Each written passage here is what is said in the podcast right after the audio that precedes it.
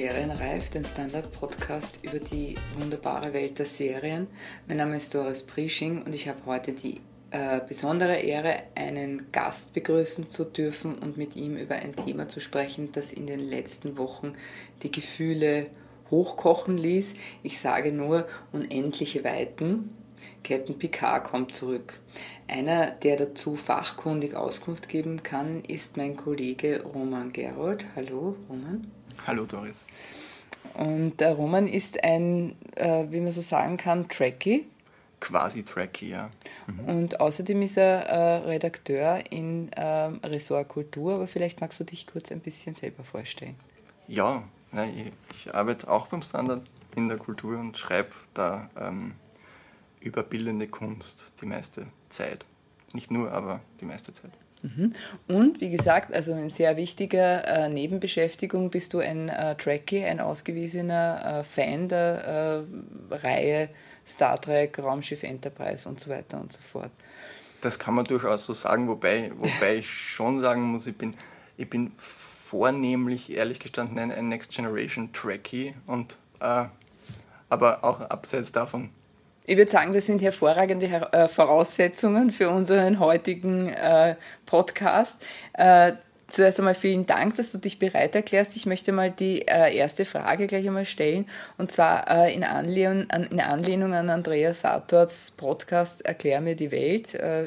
wärmste Empfehlung übrigens an dieser Stelle. Übrigens, Roman, erklär mir Captain Picard. Ha, Captain Picard erklären. Ähm, ja, wo soll man da anfangen? Ich meine, im Star Trek-Universum ähm, muss man sagen, Captain Picard ist äh, das Gegenteil von Captain Kirk eigentlich. Jetzt, wenn man es von der Abfolge her, her, betrachtet, wenn man Captain Kirk äh, wieder gerne als Cowboy bezeichnet und das ist auch sehr treffend. Und Captain Picard ist eigentlich das ziemliche Gegenteil davon. Es ist ein sehr nüchterner, leidenschaftsloser, eher äh, sehr, sehr besonnener äh, Mann, der eher zum ein bisschen zum Zurücklehnen und Tee trinken neigt, gerne Earl Grey schwarz. Ähm, und, und das ist auch so ein, so ein Spirit, der ein bisschen, der ein bisschen auch die, die Serie kennzeichnet, wo Captain Picard irgendwie so eine Schlüsselfigur dazu ist, äh, dass es, dass es ähm, jetzt gar nicht so sehr um die, um die zupackende Action geht oder so, sondern, sondern dass es sehr dialoglastig zugeht.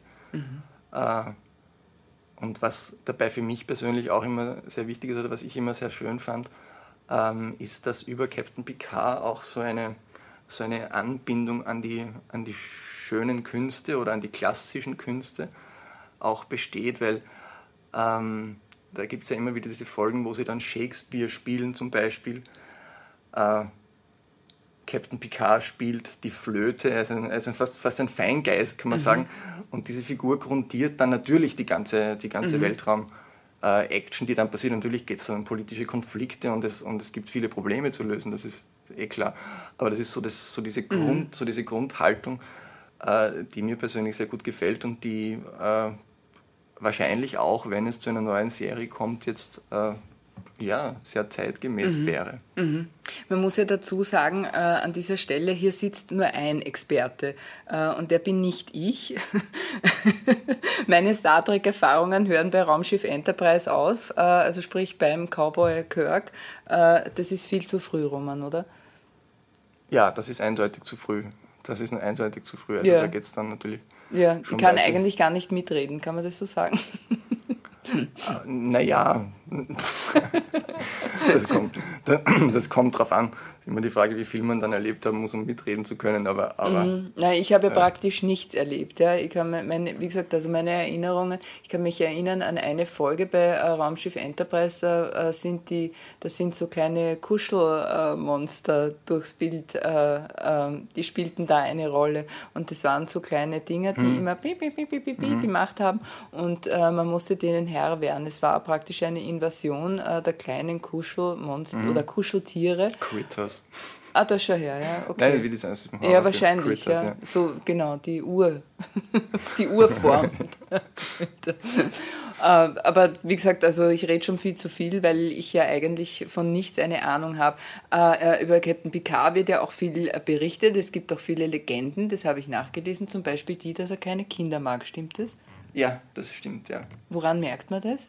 Das merkt man daran, dass er, sehr, dass er sich, sich sehr schwer tut im Umgang mit Kindern was wahrscheinlich auch darauf zurückzuführen ist, dass er, dass er ja ein sehr vergeistigter Mensch ist oder, oder mhm. sehr, sehr dem Geistigen zugetan ist und sich, und sich dort, wo die Grenzen der Sprache sind, dann vielleicht mhm. nicht mehr recht weiß, wie er sich wie, es, wie er genau damit umgehen soll. Aber wie drückt sich das aus? Ich habe es wirklich noch nie gesehen. Also das, äh, dann tauchen Kinder auf und er sagt, die sollen raus oder so. Irgendwie.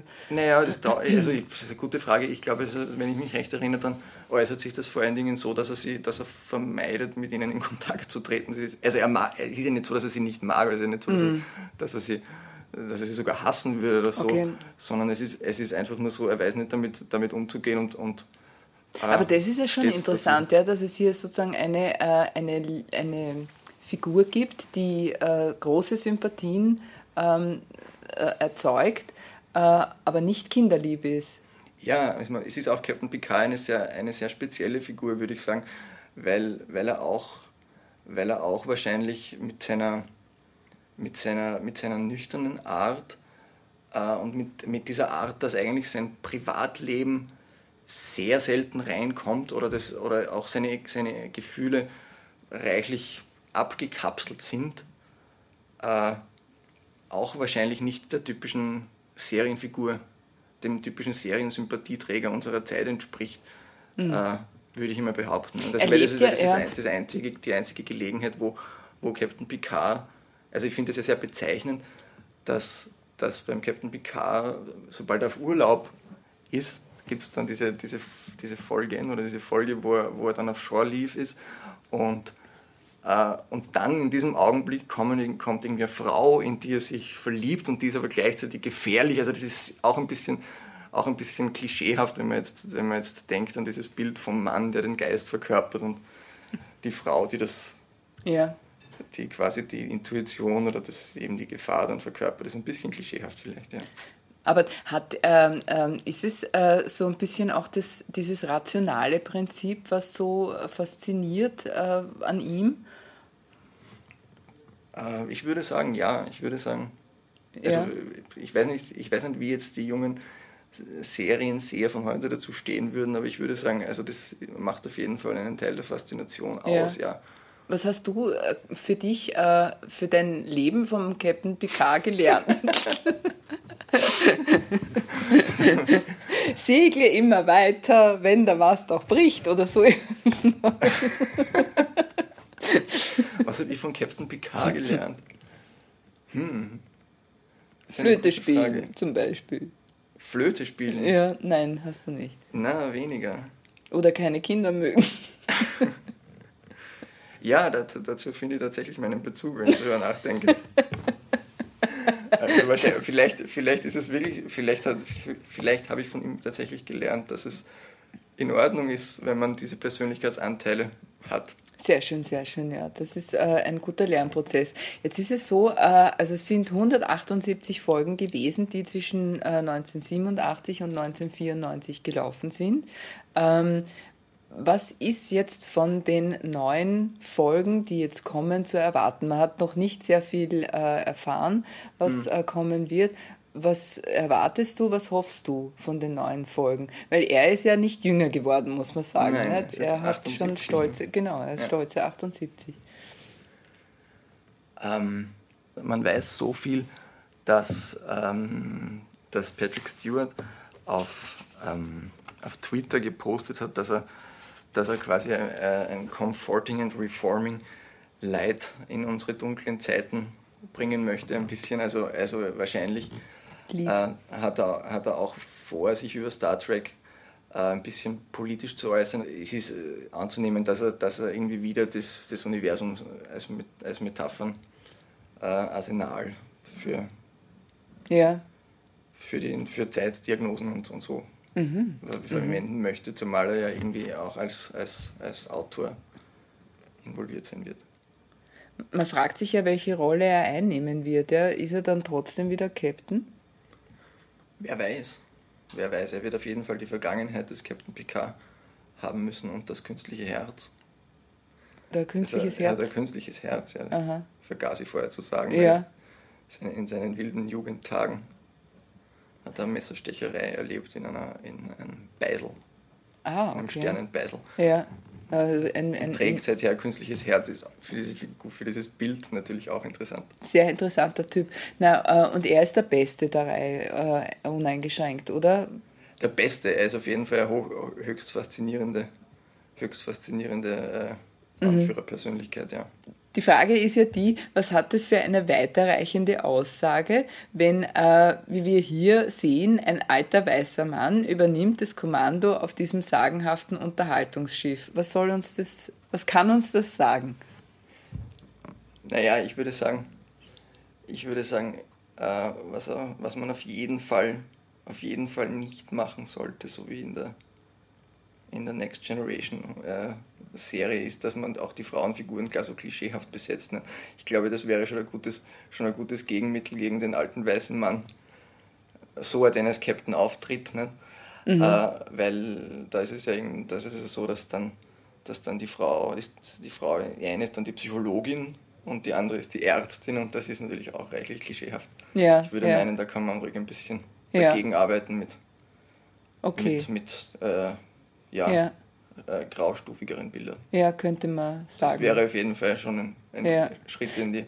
Äh, wir haben ja mal äh, analysiert, das weiß ich noch, äh, im Studium eine Folge von Raumsch äh, Raumschiff Enterprise und da ging es um die Bildsprache. Ja. Das war ein, ähm, ein Seminar, wo man eben Bildsprachen im Film äh, bzw. im Fernsehen auch analysiert hat.